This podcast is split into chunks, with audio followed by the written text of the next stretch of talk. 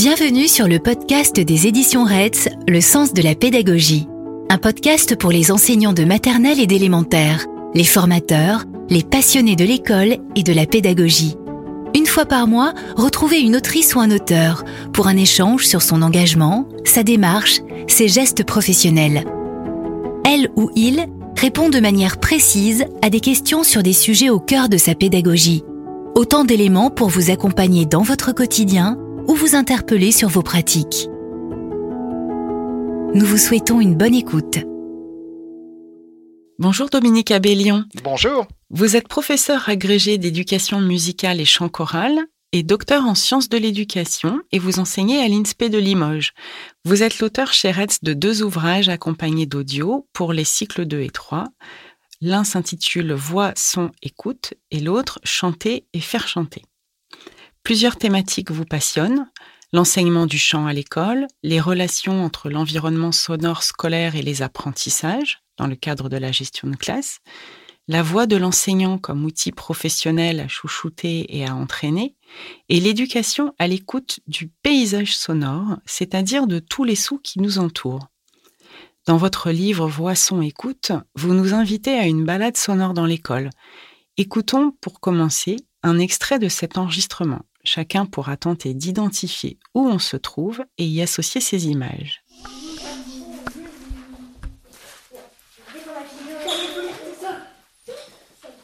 Oui, dans cet extrait, dans cet enregistrement, on, est dans, la bibliothèque, euh, qui est un lieu en général, euh, dans tout établissement scolaire qui se respecte, est un lieu plutôt silencieux, justement, où les enfants viennent pour lire, pour consulter des ouvrages.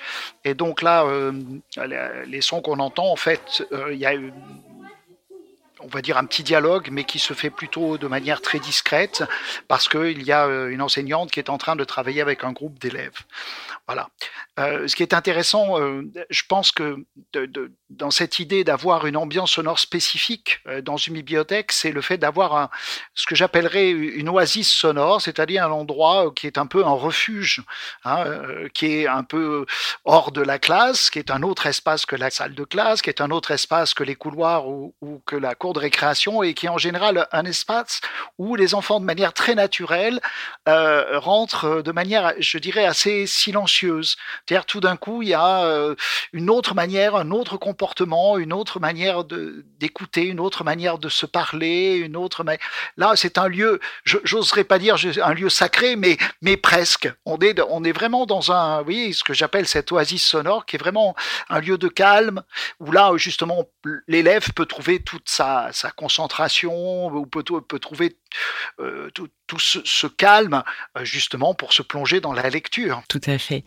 D'ailleurs, en général, on parle plus de bruit que de paysage sonore. Tous les sons que l'on entend en classe, dans la cour, peuvent être pénibles, fatigants, agressifs. On les subit souvent plus qu'on ne les choisit. Mais Dominique, pouvez-vous nous expliquer quelle est la différence entre un son et un bruit? Ça, c'est une grande question. Euh, c'est une grande question qui est, euh, enfin, dont la réponse est, très complexe à proposer. Il n'y a, pas une seule réponse. Il y a plusieurs réponses. D'abord, pour la, première raison, c'est que la perception auditive est quelque chose de très subjectif. Euh, le bruit de l'un n'est pas forcément le bruit de l'autre. Et même, euh, je dirais, euh, la, plus belle des, musiques, enfin en tout cas une musique que spécifiquement on adore, à un certain moment de la journée, on peut la trouver magnifique et avoir envie de l'écouter, et puis à un autre moment, pas du tout pour des raisons parce que évidemment même si vous passez le, plus merveilleux des morceaux, celui qui, avec le, sur lequel vous adhérez le plus, et si vous le passez à 3 heures du matin ou si quelqu'un vous le fait écouter à 3 heures du matin alors que vous êtes en train de dormir, je pense que la plus belle des musiques peut devenir aussi du bruit. Oui, ce que je veux dire, c'est ce problème de perception est très complexe. Alors, il est d'autant plus complexe avec une seule personne, mais on imagine bien que quand vous êtes dans une classe à 25, 30 euh, euh, personnes, euh, entre les élèves et l'enseignant, il est évident que la, multiplicité des perceptions euh, complique encore la tâche. Voilà. Alors, euh, euh, faut-il trouver une, définition qui va faire un petit peu un consensus? Oui, je crois que ce qu'on appelle un bruit, en fait, c'est un, son qui devient gênant. Euh, c'est un son qui devient gênant, c'est-à-dire que très souvent, en contexte de classe, c'est un son qui va venir perturber euh, ben justement qui va venir perturber d'une manière ou d'une autre le, message, j'allais dire.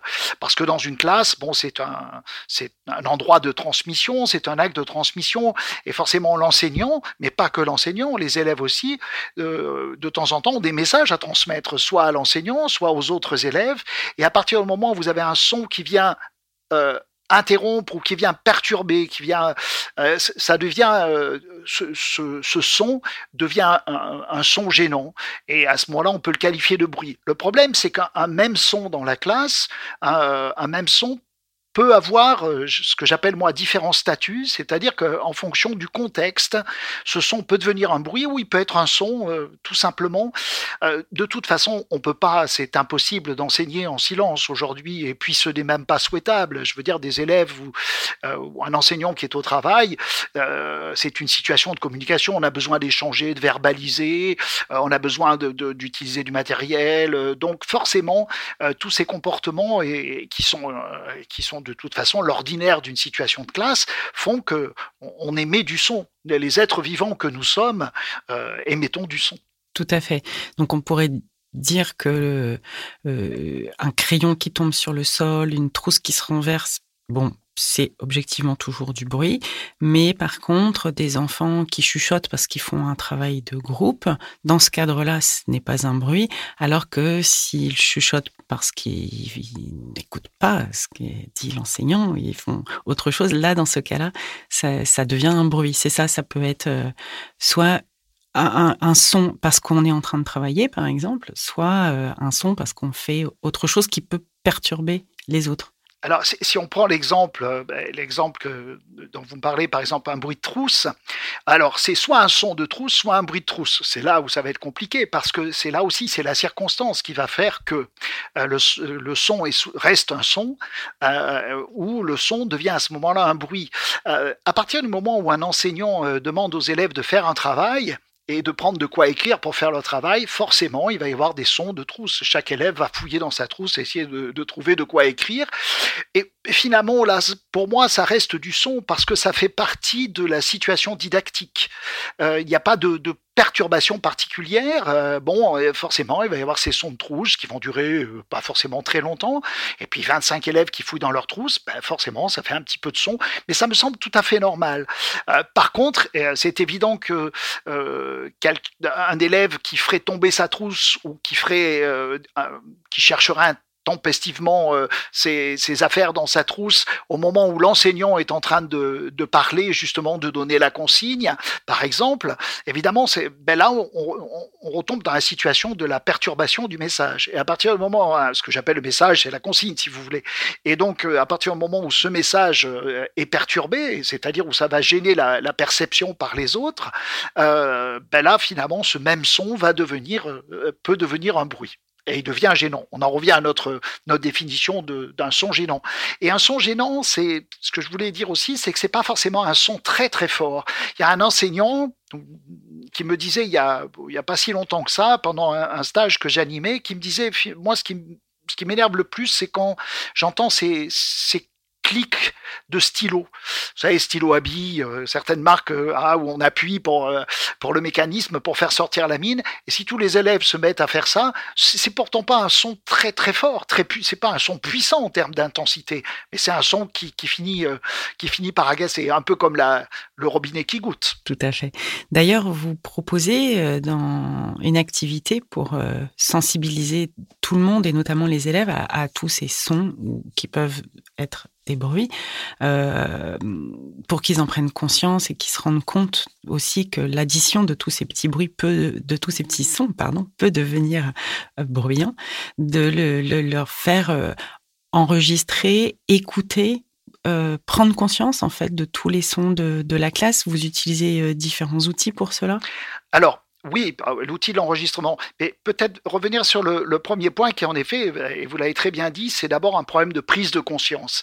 Je crois qu'en fait, mais euh, quand je dis les élèves, c'est les élèves, les enseignants, et je, pourrais même qualifier ça de, de tout un chacun. On n'est pas forcément toujours conscient du bruit qu'on émet. Or, nous sommes des êtres vivants, nous sommes, j'allais dire, nous sommes des êtres sonores. Un enfant, un élève qui arrive à l'école, euh, c'est un élève qui arrive aussi avec les sons qu'il va émettre. Euh, c'est un élève qui est euh, en contexte scolaire, mais c'est un élève qui est sonore lui-même, hein, parce que évidemment, à travers toutes ses activités, à travers ses mouvements, ses gestes, il va émettre forcément ces sons. Et ces sons deviennent tellement naturels qu'on n'y fait pas attention. Et à partir du moment où on n'y fait pas attention, ben, forcément, rien n'est régulé, ces sons naissent, meurent, il y en a d'autres qui arrivent, se superposent. Et c'est là où on arrive à une espèce de, comment dire, euh, c'est là où finalement on, est tellement habitué qu'on a une perte de conscience de, tous ces sons-là. Et pour arriver justement peut-être un des éléments qui me semble important euh, pour réguler euh, les sons et le bruit dans la classe, c'est de faire prendre conscience aux élèves des sons qu'ils émettent. Et c'est très difficile quand on est dans l'action. Donc il faudrait avoir il faut une prise de recul, il faut une oreille extérieure. Alors c'est compliqué d'avoir une oreille extérieure et en effet euh, passer par le truchement de euh, de l'enregistrement, ça peut être très intéressant parce que euh, l'enregistrement c'est c'est en fait ça, ça va permettre de s'écouter, de se réécouter et de s'écouter d'un point de vue extérieur. Et souvent je conseille aux enseignants ben, dans les, les, activités qui peuvent servir de, de prise de conscience, c'est de faire à l'insu des élèves Bien sûr, ça c'est très important. Il faut pas que les élèves s'en aperçoivent pour qu'ils gardent toute leur spontanéité, leur naturel. C'est d'enregistrer, de faire différents enregistrements dans des activités différentes, à des moments différents de la journée. Et puis euh, un jour, euh, voilà, comme ça, par surprise, de les prendre un peu par surprise et de leur dire, ben, je vais vous faire écouter quelque chose. Et finalement, euh, tout d'un coup, les élèves vont se dire, ah, mais c'est nous ça. Et oui, c'est nous. Est-ce que vous vous rendez compte du Et le fait d'avoir comment dire, de déclencher euh, des séances d'écoute à partir de, ces enregistrements, voire des échanges, voire un débat, euh, ça va permettre de, justement de faire prendre conscience aux élèves du son qu'ils émettent et voire du bruit qu'ils peuvent émettre dans certains cas. Et puis l'enregistrement aussi, ça, a une autre vertu. C'est vrai que, alors là, c'est autre chose. C'est-à-dire qu'on peut faire aussi avec les élèves des activités d'enregistrement. Donc leur faire enregistrer les sons, euh, des sons dans l'école, des sons à l'extérieur de l'école, parce que le fait d'enregistrer, c'est aussi d'apprendre à écouter. Pour faire un enregistrement, un ingénieur du son, il est obligé d'être très à l'écoute de ce qui se passe. C'est d'abord quelqu'un qui apprend à écouter. Avant de déclencher euh, l'enregistreur ou le magnétophone, euh, comme on disait à une époque, euh, c'est quelqu'un qui va déjà écouter ce qu'il veut enregistrer, qu'est-ce qu'on peut capter. Et donc apprendre à écouter déjà les sons qui, nous entourent, qui nous environnent dans l'école. C'est ce que vous appelez l'éducation à l'écoute et qui effectivement Tout à est très enrichissante. Et pour revenir à ce, travail d'écoute afin de d'identifier plus particulièrement les sons, voire les pollutions sonores. Euh, vous proposez différentes activités. Par exemple, l'une d'elles de, consiste à faire identifier les voix de la classe. Est-ce que vous pouvez nous expliquer? Oui, bien sûr. Alors, ce qui est intéressant avec, euh, avec euh, la voix, je dirais les voix au pluriel, mais finalement, c'est que ce qui est intéressant, c'est que chaque voix est unique. C'est-à-dire que en fait, euh, vous êtes tout à fait capable d'identifier quelqu'un euh, quand vous connaissez sa voix, bien sûr. Vous êtes tout à fait capable d'identifier quelqu'un à son timbre de voix. Euh, il n'y a pas besoin de, de, voir la personne pour pouvoir savoir qui est en train de parler alors ça, ça c'est un avantage énorme euh, dans la gestion de classe euh, pour l'enseignant. Et puis c'est en effet une manière assez originale aussi de, justement de faire prendre conscience aux élèves que chacun a, sa voix unique et c'est aussi apprendre à, s'écouter les uns les autres. Par exemple dans l'activité simple de, faire prononcer une même phrase à l'aveugle par différents élèves, et puis d'essayer de trouver l'élève, la personne qui, qui est à l'origine de, de, de euh, comment dire, de, de cette locution, c'est important. Ça me semble euh, fondamental que les élèves vont apprendre à se connaître aussi, vont apprendre à, prendre conscience de, tous les sons. Et, Dieu sait s'il y a des échanges dans, cette, euh, dans, une situation de classe, euh, à prendre conscience que chaque voix, chaque timbre de voix étant unique, c'est une manière aussi j'allais dire, d'apprivoiser les autres. D'apprivoiser à la fois l'autre en tant que personne, et puis à la, fois aussi d'apprivoiser les sons. J'aime bien cette expression d'apprivoiser les sons, c'est-à-dire de, commencer à s'y habituer, et puis de, pouvoir euh, au-delà de ça, euh, de pouvoir euh, comprendre finalement dans quel état se trouve la personne.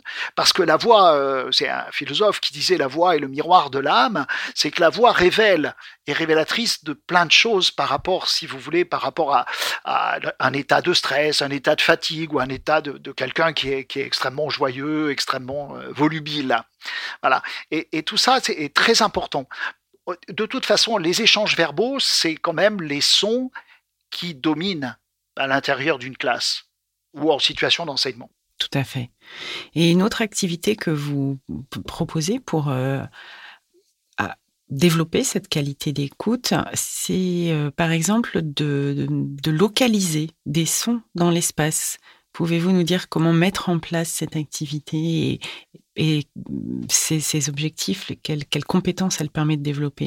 Alors ça, c'est aussi quelque chose d'intéressant. Je dirais que c'est la supériorité de l'écoute sur la vue c'est que lorsqu'on regarde, le regard, euh, comment dire, embrasse, si vous voulez, un angle qui, grand maximum, va jusqu'à 180 degrés, et encore pas tout à fait. Alors que l'avantage de, l'écoute, c'est qu'on peut écouter à 360 degrés. C'est-à-dire que l'homme et, l'animal, d'ailleurs, hein, pas seulement, mais l'être humain a cette capacité euh, de, pouvoir localiser les sons grâce à ce qu'on appelle les, les capacités d'écoute binaurale. C'est-à-dire qu'en fait, c'est comment dire, c'est dû à la physiologie de, de l'oreille qui fait que en fait nos deux oreilles ne perçoivent pas tout à fait les sons au même moment. Il y a un très très léger très léger décalage entre les deux oreilles. Et cette écoute binaurale nous permet ce que j'appelle moi de, d'entendre en relief. En relief, c'est-à-dire de pouvoir justement identifier les sons, localiser les sons dans l'espace, savoir si le son, il vient de devant, il vient de droite, de gauche, de derrière. Euh, même l'écoute un peu moins finement, mais l'écoute est capable de dire si le son vient d'en haut ou d'en bas. Et donc ça, c'est très intéressant. Donc mettre en place, en effet, des activités d'écoute avec les élèves, euh, justement des écoutes à l'aveugle, ou par exemple euh, euh, un enfant qui, qui, fait un son avec un instrument de musique, avec sa voix, et qui va circuler dans la classe. Tous les élèves ont les yeux fermés et écoute, et essayent de, de repérer le trajet du son dans l'espace. Il y a aussi des jeux de sortes de jeux de Colin Maillard qui permettent en effet euh, un élève qui a les qui a les yeux bandés qui doit suivre dans un espace par exemple en salle de motricité ou dans une salle un petit peu large où il n'y a pas de table de de voir euh, euh, le jeu c'est de pouvoir suivre le son qui est fait par un de ses camarades et de pouvoir le suivre dans l'espace sans le voir voilà, ce, sont des, comment dire, ce sont des activités extrêmement simples, mais qui permettent aussi cette implication. D'abord, qui permettent de comprendre cette capacité extraordinaire qu'a l'oreille, hein, cette écoute binaurale, cette localisation dans, euh, dans l'espace, et puis, du point de vue de l'enseignant, cette fois-ci aussi, c'est, ça me semble quelque chose d'important parce que un enseignant qui est en train d'écrire au tableau, il voit pas ce qui se passe derrière son dos, mais il entend très bien. D'abord, si j'en reviens sur les timbres de voix, il est parfaitement capable d'identifier quel élève est en train de parler, voire même de chuchoter. Et puis, euh, d'où vient le son? C'est-à-dire qu'en fait, finalement, euh, l'écoute est un, est un outil très intéressant dans la gestion de classe, même pour l'enseignant. Tout à fait. J'imagine que les jeux de Colin Maher sonore doivent avoir un grand succès dans la classe. Euh, en général, ça motive. Oui, ce sont, oui, parce que ce sont des situations ludiques. Je crois que cette implication, euh, bon, après, ça, ça, leur permet de comprendre un certain nombre d'éléments sur le son lui-même. Ça, c'est intéressant, sans vouloir avoir la prétention à cet âge-là de vouloir faire de l'acoustique spécifiquement. Mais je pense que c'est, c'est vraiment de, sont des situations simples qui permettent d'avoir une vraie conscience en fait de ce que sont les sons, d'où ils viennent, et puis de pouvoir les analyser, d'avoir euh, cette idée d'un son qui s'éloigne, un son qui se rapproche, un son qui, qui, dévie sur la droite, qui dévie sur la gauche, et inconsciemment, je dirais que après avoir vécu ces situations de manière inconsciente, je crois qu'à certains moments, les, les élèves sont capables de, même dans leur vie quotidienne, de s'arrêter à un moment et de se dire j'appuie sur pause et puis j'écoute. Voilà, parce que c'est en fait c'est ça aussi, c'est de prendre le temps d'écouter, ce que ce qu'on fait malheureusement très très peu. C'est vrai, c'est vrai. Et c'est peut-être aussi le moyen de se rendre compte que euh, l'identification ou la perception du son est relativement indépendante du volume. C'est-à-dire qu'on peut parfaitement bien suivre un son sans que celui-ci euh, soit d'un volume très élevé. Oui, bien sûr. Bien sûr. Alors ben, là, tout dépend, euh, tout dépend là aussi du contexte. Si vous êtes dans une pièce qui est relativement calme, enfin bon, si ou dans la euh, salle de classe, si, si, on est sur une phase de calme, pendant euh, notamment, je sais pas, pendant que des élèves sont en train de faire une recherche individuelle ou d'avoir une phase de réflexion, un travail individuel, c'est évident que le moindre son, le moindre bruit de stylo, le moins, on est va être perceptible tout à fait. Il n'y a pas besoin qu'un son soit euh, extrêmement puissant pour pouvoir le percevoir. Et de toute façon, quand il y a un son qui est trop fort, le problème, c'est ce qu'on appelle euh, le risque d'effet de masquage. C'est-à-dire un son puissant va masquer, va cacher les autres sons. Et c'est pour ça que aussi c'est important cette, euh, ce, euh, ce, dosage euh, des sons dans la gestion de classe, d'apprendre finalement à, attraper un stylo de, de, manière très très calme, essayer peut-être aussi dans la façon de se déplacer, dans les gestes qu'on fait. C'est aussi toute une éducation au comportement on, peut s'apercevoir qu'on peut se déplacer sans faire de bruit, qu'on peut tourner les pages d'un livre sans forcément faire beaucoup de bruit. Mais c'est une éducation, c'est tout un apprentissage, parce que finalement le, son, euh, par rapport au son que nous nous émettons, euh, c'est notre comportement qui va grandement influer sur ce, sur le justement ce dosage et cette densité sonore. Tout à fait. Du coup, ça me permet d'enchaîner avec les bruits de la cantine. qui est un espace à la fois de, bah, de repos, de, oui, de, temps de non-apprentissage entre deux périodes de concentration et, euh, qui est réputé, alors d'une part à cause de la réverbération souvent de ces salles pas très bien insonorisées, mais et c'est un endroit où tout le monde parle, etc. C'est un endroit bruyant, mais vous me disiez qui apporte malgré tout du repos. Vous pouvez développer? Alors, oui, bien sûr. De toute façon, c'est un, c'est un moment nécessaire. Enfin, ce sont des ruptures nécessaires. Je dirais la cantine, je parlerai de la récréation. Pour les plus petits, je parlerai de la, garderie du soir, etc. Euh, ce, sont des, des, ce sont des moments de, de, rupture avec les apprentissages. Ce sont des moments de relâchement. Ce sont des moments où, où l'enfant, euh, l'élève a besoin de s'exprimer autrement, voire de crier. Euh, peut-être pas dans la cantine, mais en tout cas dans la cour de récréation. Et puis la cantine, c'est le moment aussi de, des échanges assez conviviaux. On parle avec les autres, on discute. C'est extrêmement, sont des moments en effet de repos absolument nécessaires. Euh, la question dans tout ça, c'est en effet, ce sont des moments de repos. Je ne vais pas dire le contraire. Maintenant, je me pose la question est-ce que ce sont réellement des moments de repos pour les oreilles? Parce que finalement, toutes les études qui ont été faites, toutes les, euh, les études et les, relevés en, euh, termes d'intensité sonore qui ont été faites par, les chercheurs, euh, on s'aperçoit que les, endroits les plus bruyants de l'école, c'est quand c'est quand même en effet la cantine et c'est quand même la récréation on est déjà euh, pas loin de 90 décibels, ce qui est déjà, ce qui peut occasionner, si, euh, euh, si on avait un temps d'exposition trop long, ce qui pourra occasionner déjà une certaine fatigue hein, pour, pour, pour l'oreille. Euh, et alors qu'on s'aperçoit que, en fonction de ces, moments d'intensité, de, euh, sont moindres dans la classe, mais on est, euh, on est aux environs dans une classe, on est là très largement au-dessus des 60 décibels. Alors que si vous écoutez les, instructions de l'OMS, l'Organisation mondiale de la santé, il il conseille d'avoir 35 décibels dans une classe pour avoir vraiment quelque chose qui est, comment dire, une ambiance sonore très, très reposante. On est très loin de tout ça. Pour en revenir à la cantine, alors il y a l'intensité, mais il y a aussi la densité, c'est-à-dire qu'il y a beaucoup, beaucoup de sons. Ah, euh, bon, il y a les conversations, mais il y a aussi tous les sons, évidemment, des, des couverts, les déplacements des, des, couverts, des assiettes, etc., qui sur les tables, les plateaux, tout ça fait, fait beaucoup, beaucoup de bruit. Et ça s'additionne, évidemment, avec le bruit des conversations.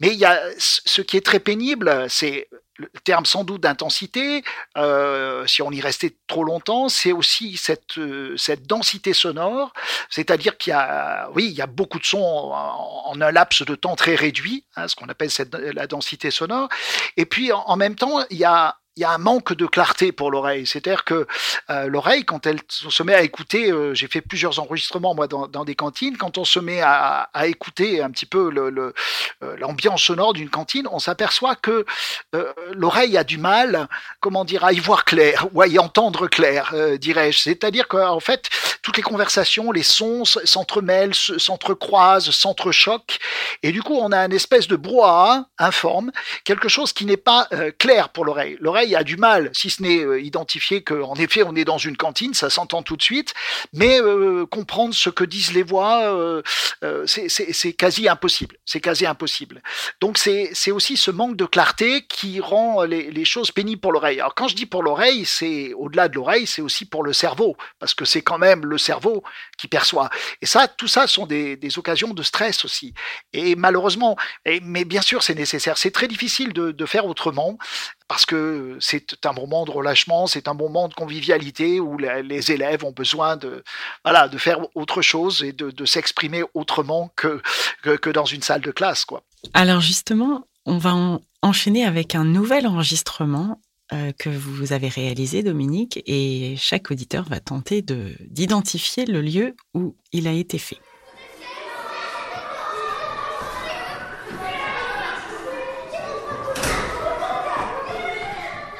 Dominique, pouvez-vous nous dire où cet enregistrement a été fait? Oui, je me souviens très bien, cet enregistrement a été fait dans un couloir. Euh, alors c'était pour une sortie en récréation. Pourquoi c'est impressionnant? Parce que effet, les, euh, couloirs euh, sont des lieux de passage, forcément, sont des lieux où se retrouvent en même temps très souvent de nombreux élèves, et sont des espaces qui ont malheureusement n'ont pas toujours été bien traités je dirais par les architectes. Alors je ne vais pas faire de, reproches aux architectes qui font leur possible pour justement, euh, euh, comment dire, euh, pour être attentifs à l'aspect sonore de la salle de classe, c'est vrai les salles de classe souvent ne posent pas trop de problèmes d'un point de vue de, purement de, l'acoustique, mais là, les couloirs sont des espaces qui sont souvent très longs. Ici, c'était en plus une école ancienne avec des, plafonds extrêmement hauts, et le couloir euh, fait, une, grande caisse de résonance qui fait que les sons se mêlent, s'entremêlent, là aussi ils se croisent. Là aussi, c'est très compliqué. Si on doit intervenir dans un couloir, euh, ça va forcer l'enseignant à forcer sur sa voix, parce qu'il va falloir voilà, pour être compris, euh, pour que là aussi le message éventuellement euh, soit compris à l'intérieur de, de, cet espace, il va falloir voilà, un petit peu euh, utiliser sa voix, on va dire un petit peu plus en puissance, mais ça, sans doute, on y reviendra. Mais il y a une très forte relation, évidemment, entre entre l'acoustique, entre le bruit et, et, l'utilisation de la voix. Ça, c'est sûr. Euh, mais malheureusement, ce qu'on peut regretter souvent, c'est que on considère que ce sont des espaces de passage, donc ce n'est pas forcément euh, traité de la même manière par les architectes. Et ça, c'est tout à fait dommage, parce que euh, on sait qu'il peut y avoir des circulations dans les couloirs pendant que certaines classes sont en train de travailler. Et donc ça, on n'y pense pas toujours. Enfin, en tout cas, voilà, c'est. Je crois qu'il faut aussi que tous les espaces de l'école doivent être acoustiquement pensés déjà. Voilà. Alors après, il y a purement la gestion euh, de la classe par l'enseignant. C'est évident que souvent, l'enseignant, quand c'est le moment de la récréation, les élèves sortent. Bon, ils, sortent d'une manière relativement libre. Euh, c'est là aussi commence euh, naturellement ce, côté un petit peu de, de, relâchement et de rupture qui est absolument nécessaire. Tout à fait. Mais c'est vrai qu'on on, comprend bien ici l'intérêt pour l'enseignant de, de faire ces enregistrements surprises et les faire écouter ensuite aux enfants qui ainsi pourront se rendre compte du bruit qu'ils réalisent, euh, ou des sons, pardon, qu'ils produisent sans euh, forcément en avoir conscience et peut-être réfléchir à ça, le travailler, prendre du recul, écouter le, le silence aussi, la valeur du silence et, euh, progresser peut-être dans, tous ces sons qu'on fait sans devenir des, personnages totalement euh, comme des fantômes qui ne font aucun bruit, ça serait horrible, mais euh, avoir conscience du bruit qu'on émet et que peut-être on peut facilement et plus agréablement faire autrement pour le bien-être de tous. Oui, le bien-être à la fois des enseignants et des élèves, parce que même il n'y a pas que les enseignants qui se qui se plaignent du bruit, je dirais aussi que les élèves, les enquêtes montrent que les élèves aussi sont extrêmement finalement sensibles, euh, sensibles au bruit. Et, euh, bon, c'est vrai que euh, l'exemple de cet enregistrement est intéressant. Ça serait intéressant en effet d'avoir fait. J'ai pas pu le faire au moment où j'ai pris la, cette, j'ai fait cette prise de son, mais il aurait été intéressant après de retour en classe de dire bah, tiens, je vais vous faire écouter justement. voilà, voilà la sortie. Vous allez écouter, même sans leur dire d'ailleurs, il aurait très bien deviné tout seul cette sortie en récréation. Qu'est-ce que vous en pensez? Comment vous écoutez? Et c'est en effet à travers cette écoute, cette écoute commentée, cette écoute et, ce, débat, ces échanges qui peuvent permettre de, leur faire prendre conscience, d'avoir cette écoute extérieure. Vous pensez bien que dans le flux et la joie d'aller en récréation, l'écoute n'est pas leur, leur, principale préoccupation. C'est une évidence. C'est tout à fait normal. Bah, merci beaucoup Dominique Abellion pour cette très agréable balade sonore. Nos auditeurs pourront trouver bien d'autres activités dans votre livre qui est vraiment euh, passionnant de ce point de vue. Et puis nous aurons le plaisir de vous retrouver dans un autre podcast dédié à la préservation de la voix de l'enseignant comme on l'évoquait tout à l'heure. Merci à vous. Nous vous remercions d'avoir écouté notre podcast Le sens de la pédagogie. Si vous avez aimé, n'hésitez pas à en parler autour de vous, à le noter et à mettre des commentaires. Retrouvez tous les épisodes sur le site des éditions Retz, Apple Podcast, Deezer, Spotify ou Podcast Addict. À bientôt!